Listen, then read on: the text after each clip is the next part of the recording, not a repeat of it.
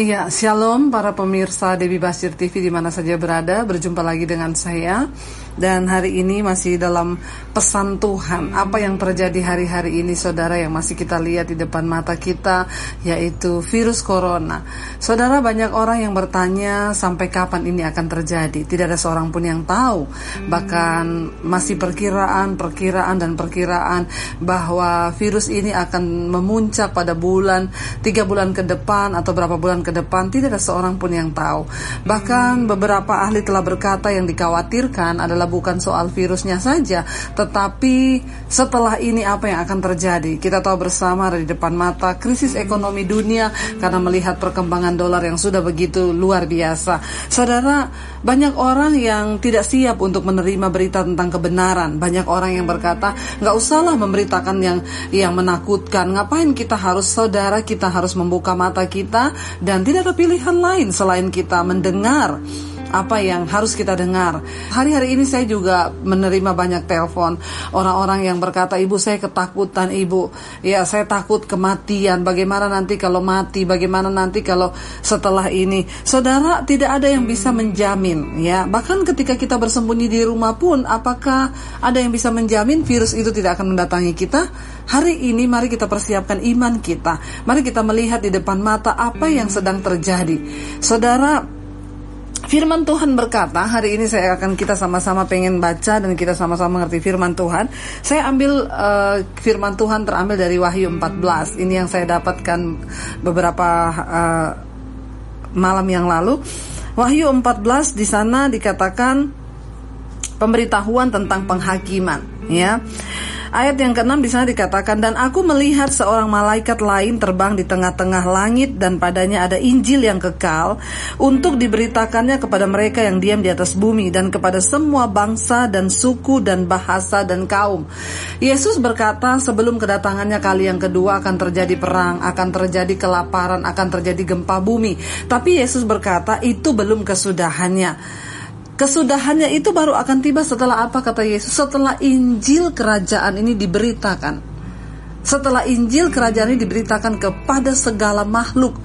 Wahyu 14 ini dikatakan di sana begini surah ayat yang ke-6 dan aku melihat seorang malaikat lain terbang di tengah-tengah langit dan padanya ada Injil yang kekal yang untuk diberitakannya kepada mereka yang diam di atas bumi dan kepada semua bangsa, suku dan bahasa dan kaum.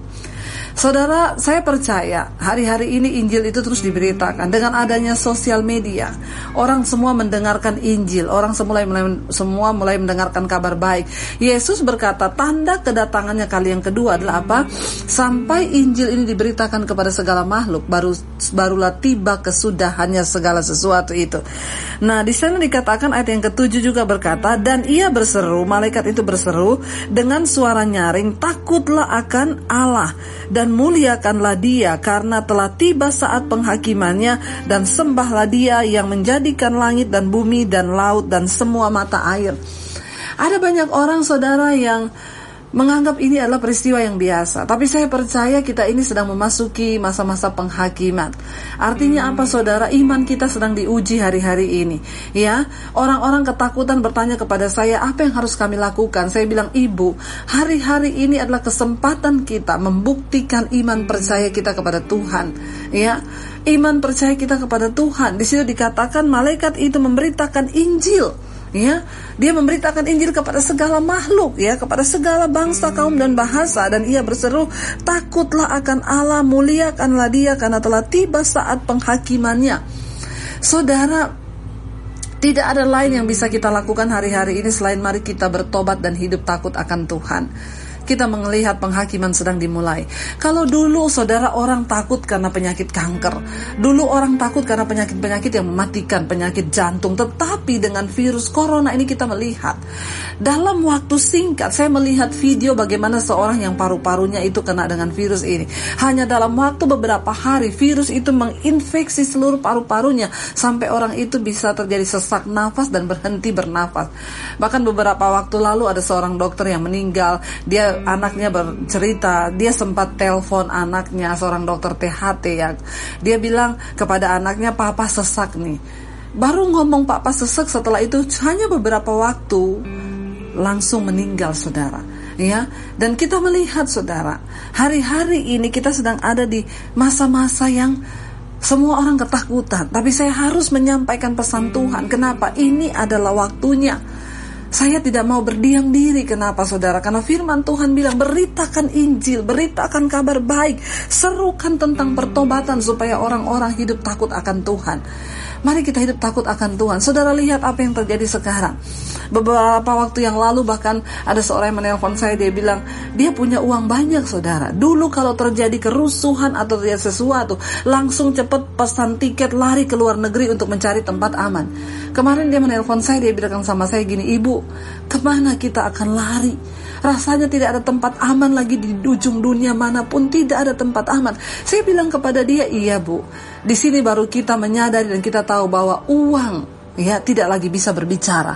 Ketika manusia membutuhkan rasa aman, ketika manusia membutuhkan tenang, di mana kita harus lari? Saya hanya bilang, larilah di kaki Tuhan. Berlututlah di kaki Tuhan dan memuliakan Tuhan dan bilang, Tuhan aku mau hidup takut akan Engkau. Sangat mengerikan apa yang terjadi hari-hari ini saudara. Roh ketakutan yang mencekam begitu banyak orang. Ya, ketakutan akan kehancuran ekonomi, ketakutan akan kehidupan, bahkan ketakutan akan kematian. Bahkan beberapa waktu yang lalu, ya makanya saya juga berkata kepada beberapa orang yang menelpon saya, mereka di, dihinggapi oleh ketakutan. Saya bilang, mereka bertanya, Bu, apakah ibu juga takut sebagai hamba Tuhan? Saya juga sering kali ada was-was dan ada cemas memikirkan apa yang sedang terjadi ini Tuhan. Apa yang sedang terjadi dan bagaimana ke depan. Tetapi saudara, Tuhan itu memberikan saya satu satu hikmat. Ya, beberapa hari yang lalu saya sempat takut karena mendengar ada beberapa hamba Tuhan yang juga meninggal karena terkena serangan virus corona ini. Saya sempat takut dan bertanya, Tuhan ada apa yang terjadi? Tapi saudara tiba-tiba Tuhan mengingatkan saya, Ya, Roh Kudus berbicara di hati saya, bersukacitalah. Bersukacitalah hari-hari ini yang harus kamu lakukan hanya bersukacita. Jangan kehilangan sukacitamu apa pun yang ada di depanmu, tetaplah bersukacita, muliakanlah Tuhan. Lalu saya mulai menyanyikan pujian di dalam hati saya. Lalu saya mulai bernyanyi memuji Tuhan. Ya, hari-hari ini saudara, kita belanja ke supermarket, kita ke mana-mana lihat orang ketakutan. Mau buka pintu kita takut kena virus. Mau pegang keranjang dorongan untuk belanja kita takut kena virus. Mau ngomong dengan orang kita takut seolah-olah di sekeliling kita itu ada virus yang sangat begitu menghantui kita. Dan saya mau tanya ke mana kita bisa bersembunyi? Apakah dengan kita diam di rumah akan menjadi jaminan virus itu tidak akan menimpa kita? Saudara, mari kita buka mata kita.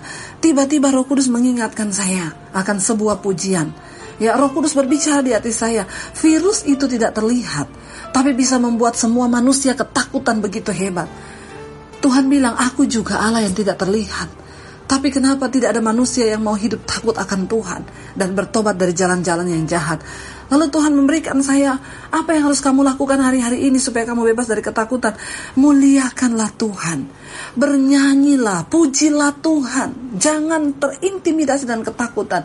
Lalu saya ingat sebuah pujian lama saudara. Ya, dan itu cukup membangkitkan iman saya. Saya mulai nyanyi ketika di dapur, ketika ada di rumah, ketika saya mulai dilanda roh kekhawatiran, saya mulai nyanyi. Kiri kananku ada Tuhan Sekelilingku ada Tuhan Dalam hidupku ada Tuhan Yesus selalu bersamaku Kiri kananku ada Tuhan Sekelilingku ada Tuhan. Dalam hidupku ada Tuhan Yesus selalu bersamaku Kiri kananku ada Tuhan Sekelilingku ada Tuhan Dalam hidupku ada Tuhan. Yesus selalu bersamaku Yesus selalu bersamaku. Saudara Jangan biarkan iblis terus menghantui kita dengan ketakutan. Ingat Tuhan tidak memberikan kita roh ketakutan, tapi roh yang membangkitkan kekuatan. Malaikat itu, dia turun membawa Injil. Dia memberitakan kabar baik itu. Kita sudah punya Injil dalam hidup kita. Kita sudah mendengarkan firman kabar baik itu bahwa Yesus adalah Tuhan dan Juru Selamat. Bahkan tidak ada yang bisa pisahkan kita dari kasih Kristus termasuk kematian. Hari ini saudara yang sedang menyaksikan tayangan saya ini, bangkit saudara dan mulai berkata, bukan virus yang ada di sekelilingku, tapi Kristus Tuhan yang ada di sekelilingku. Ada roh kudus, ada malaikat-malaikat yang menyertai kita. Kalau Tuhan masih izinkan kita hidup di dunia ini, itu berarti tugas kita belum selesai. Ya, ada seorang ibu yang bertanya, ibu, kalau saya mati tiba-tiba bagaimana bu? Kalau misalnya saya terkena virus ini, saya bilang, Haleluya bu, kematian itu sebuah keuntungan dalam Kristus. Tapi kalau hari ini ibu masih ada, saya bilang, ibu hiduplah bagi kepentingan kerajaan sorga. Saudara, ayat yang berikutnya, ya, saya pengen kita baca, saudara. Kalau kita lanjutkan, bisa dikatakan ayat yang ketujuh ya. Bisa dibilang dan ia berseru dengan suara nyaring takutlah akan Allah dan muliakanlah dia karena telah tiba saat penghakimannya dan sembahlah dia yang telah menjadikan langit dan bumi dan laut dan semua mata air. Ayat 8 dan seorang malaikat lain malaikat kedua menyusul dia dan berkata sudah rubuh sudah rubuh Babel kota besar itu yang telah memabukkan segala bangsa dengan anggur hawa nafsu cabulnya dan seorang malaikat lain malaikat ketiga menyusul mereka dan berkata dengan suara jikalau seorang menyembah binatang dan patungnya itu dan menerima tanda pada dahinya atau pada tangannya, maka ia akan minum dari anggur murka Allah yang disediakan tanpa campuran dalam cawan murkanya dan ia akan disiksa dengan api belerang di depan mata malaikat-malaikat kudus dan di depan mata anak domba. Saudara banyak orang memprediksi bahwa ini hanya prediksi manusia. Di balik semua yang terjadi ini ada konspirasi bangsa-bangsa yang kuat yang coba menjatuhkan perekonomian semua negara. Dan setelah itu ada banyak yang berkata maka akan antikris akan muncul dan lain sebagainya. Itu baru prediksi dan kita tidak tahu kebenarannya. Tapi menurut saya mari kita bersiap-siap saudara. Mumpung belum terlambat. Mari kita mempersiapkan hidup ya. Alkitab berkata, nanti kemudian akan terjadi semua orang akan dipasang tanda yaitu microchip 6666 Mungkin belum sekarang, tapi pasti kita akan mengarah ke sana. Tapi mari kita mempersiapkan diri, sebab Alkitab berkata, antikris akan memaksa semua orang memakai tanda itu. Besar, kecil, tua, muda, miskin, kaya, harus memakai tanda itu. Dan siapa yang tidak pakai tanda itu tidak bisa membeli dan tidak bisa menjual. Bukankah kita telah melihat hari-hari ini saudara orang sekarang di beberapa negara sulit untuk mendapatkan bahan makanan. Bahkan beberapa koran di waktu yang lalu saya baca orang-orang yang perekonomiannya di bawah rata-rata sudah banyak yang mengalami kekurangan makanan dan mulai sekarat. Ini akan terjadi. Ya, mari kita bersiap-siap. Yang terpenting yang akan saya bacakan lagi saudara adalah ayat yang ke 11 ya di sana dikatakan Ayat yang ke-11, maka asap api yang menyiksa mereka itu naik ke atas sampai selama-lamanya dan siang malam mereka tidak henti-hentinya disiksa yaitu mereka yang menyembah binatang serta patungnya itu dan barang siapa yang telah menerima tanda namanya yang paling penting di sini ayat 12 berkata, yang paling penting ya. Nah, apa yang harus kita lakukan? Orang-orang bertanya, "Ibu, apa yang harus kita lakukan, Bu? Ini keadaan begini di depan mata dan ini bukan main-main, Saudara. Mari kita buka mata kita lihat lebar-lebar. Ini bukan perkara main-main, ini bukan sepele. Ini sesuatu yang serius untuk kita mulai berbenah diri, berbalik dari dosa-dosa kita, bertobat, dan tinggalkan jalan-jalan yang jahat.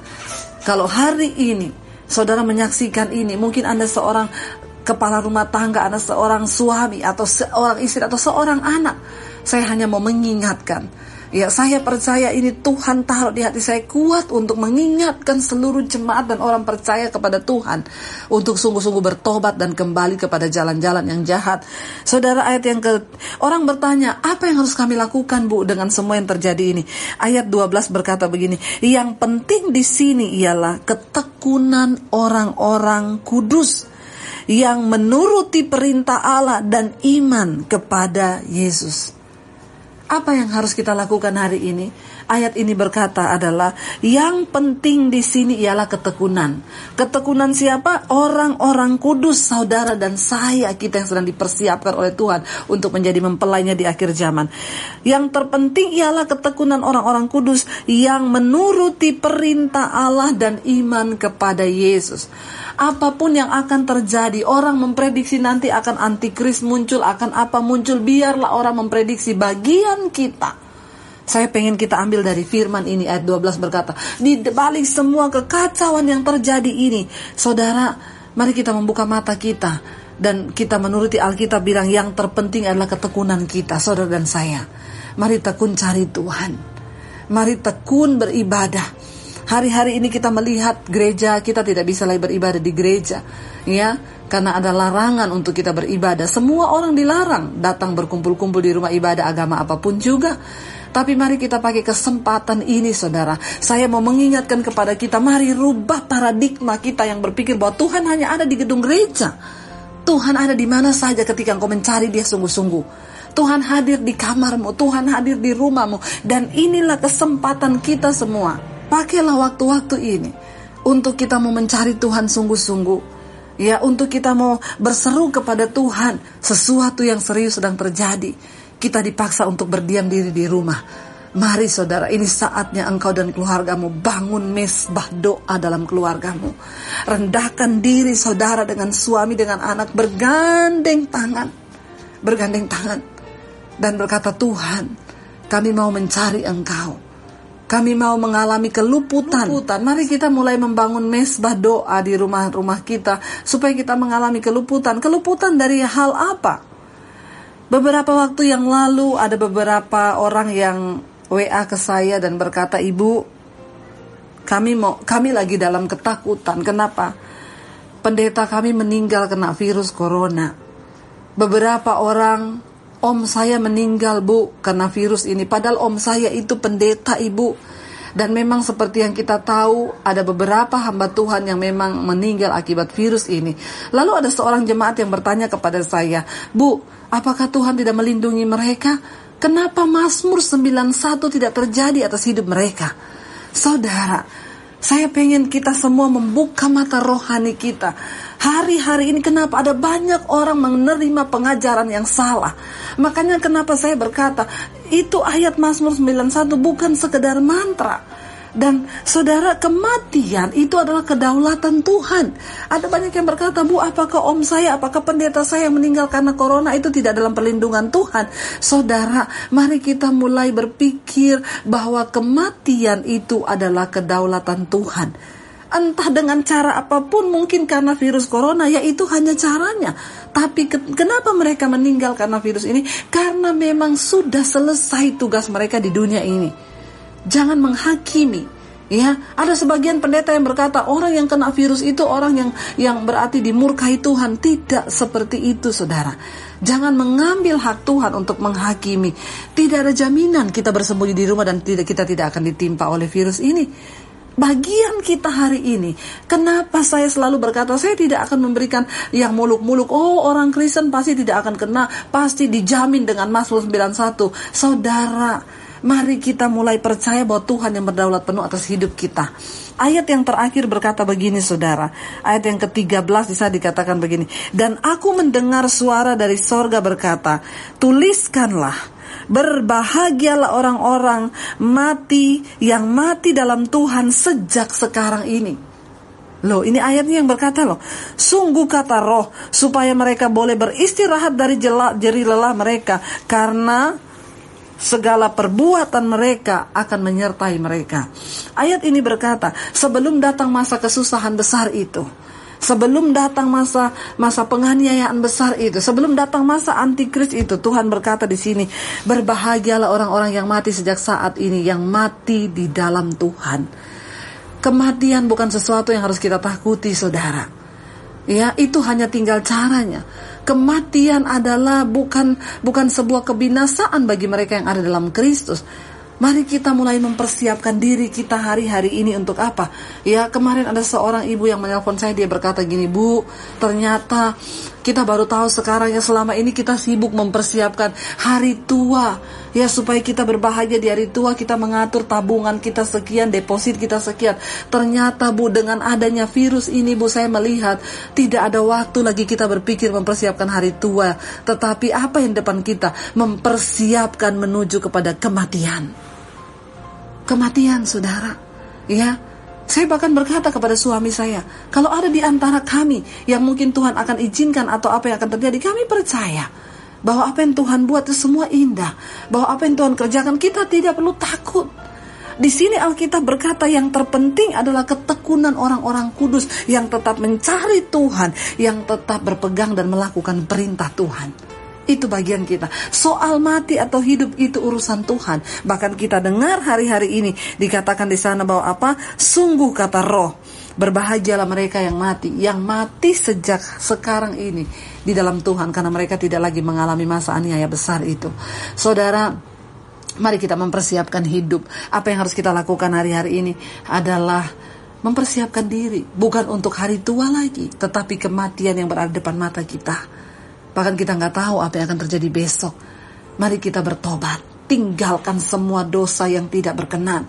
Buang semua hal itu dan kita mau merendahkan diri di bawah kaki Tuhan. Biar kita mau bilang Tuhan, Engkau yang maha kudus, persiapkan setiap kami Tuhan. Untuk kami menjadi umat yang layak. Untuk kami siap Tuhan. Untuk bersama-sama mengalami pengangkatan di dalam Engkau ketika hari itu tiba. Saya ingin mengajak saudara semua kita sama-sama berdoa. Mari kita angkat sebuah pujian dan kita siapkan hati kita untuk berdoa. Setiap jam ya Tuhan di kau ku perlukan.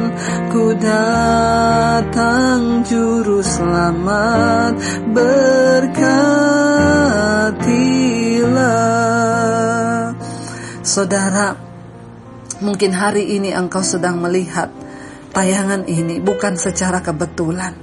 Tuhan sedang mengingatkan kepada kita bahwa mari kita mempersiapkan hidup kita untuk menyambut kedatangan Tuhan dan menyambut akhir zaman di depan mata kita. Tidak ada kata terlambat. Firman-Nya berkata, "Jika hari ini engkau mendengarkan suaraku, jangan keraskan hatimu." Tuhan terus berbicara. Tuhan terus berbicara, bahkan Tuhan menaruh firman ini di hati saya untuk menyerukan tentang pertobatan. Bertobatlah, bertobatlah, bertobatlah. Sebab kerajaan Allah, sebab waktunya sudah singkat. Mari saudara, kita mau buka hati hari ini kalau engkau yang selama ini sudah jauh dari Tuhan dan mungkin engkau dalam hubungan keluargamu juga sudah tidak harmonis, biar malam ini kita semua mau kembali kepada Tuhan, berlutut di kaki Tuhan. Tidak ada seorang pun yang bisa meluputkan kita dari semua bencana besar yang ada depan kita. Hanya Tuhan yang sanggup. Hanya Tuhan yang sanggup untuk melepaskan kita dari semua yang terjadi ini. Bahkan kita mau berkata hari-hari ini Tuhan, Persiapkan kami Bapa. Kalaupun kematian itu di depan kami, biar itu bukan sesuatu yang menakutkan bagi kami. Mau atau tidak, suka atau tidak, siap atau tidak ketika kematian itu datang. Maka kami tidak ada waktu. Kami bersyukur kalau hari ini Tuhan memberikan kami kesempatan untuk mendengarkan firman ini. Itu artinya Tuhan beri waktu kami untuk bertobat. Hamba berdoa Bapak Mari saudara kau angkat tanganmu. Tuhan, semua mereka yang mengangkat tangan hari ini, mereka datang dalam penyerahan diri. Kami datang di kakimu Tuhan. Kami tahu kami tidak bisa melakukan apa-apa. Kami hanya bisa datang menyerahkan hidup kami. Yang terpenting adalah ketekunan orang-orang kudus yang mau sungguh-sungguh melakukan perintah Tuhan. Bahwa kami dalam kekudusan dan perkenananmu Bapak kami mau tinggalkan segala dosa. Tuhan pegang tangan kami. Bahkan kami tidak ingin ada satu orang pun dari keluarga kami yang tertinggal. Selamat kami suami, istri Tuhan, anak-anak. Tidak ada yang tertinggal. Bawa kami dalam pertobatan. Hamba berdoa buat siap mereka yang mendengar Tuhan. Bawa kami Tuhan. Bawa kami kembali kepada hatimu. Kami mau sungguh-sungguh melakukan firman Tuhan. Kami tidak takut, tetapi kami mau bersuka cita karena kami adalah orang-orang yang merindukan kedatangan Tuhan kedua kalinya. Terima kasih Bapak persiapkan kami, kuduskan kami, darahmu tutup bungkus kami. Kami aman di dalam engkau. Bahkan kematian tidak bisa memisahkan kami dari kasih Kristus. Terima kasih buat hidup kekal yang sudah Tuhan berikan. Kami tidak perlu takutkan apa-apa apa-apa lagi. Karena ada jaminan hidup kekal bagi kami yang mau sungguh-sungguh berserah diri kepada Tuhan. Terima kasih Bapa. Kami percaya dosa kami diampuni oleh Tuhan dan malam ini Engkau berikan kami kekuatan untuk terus berjuang di tengah kesulitan hidup ini. Berkati bangsa dan negara kami. Berkati Presiden Jokowi dan seluruh pemerintah yang ada untuk terus bekerja Tuhan. Berkati tim medis Tuhan. Bahkan ada banyak yang sudah berguguran kau berikan kekuatan bagi setiap keluarga yang sudah ditinggalkan. Buka mata kami hari-hari ini melihat semua yang terjadi. Bahwa Tuhan sedang berbicara. Tuhan sedang menyampaikan pesanmu. Pakai hamba-hambamu untuk menyuarakan kebenaran hari-hari ini. Bukan hanya berita-berita yang yang coba menenangkan umatmu. Tetapi sungguh-sungguh kami mau mengerti rencana dan kehendak Tuhan. Terima kasih Bapak, terima kasih. Kami percaya kami adalah orang-orang yang diselamatkan dalam Yesus. Di dalam nama Yesus kami berdoa dan bersyukur. Haleluya. Amin.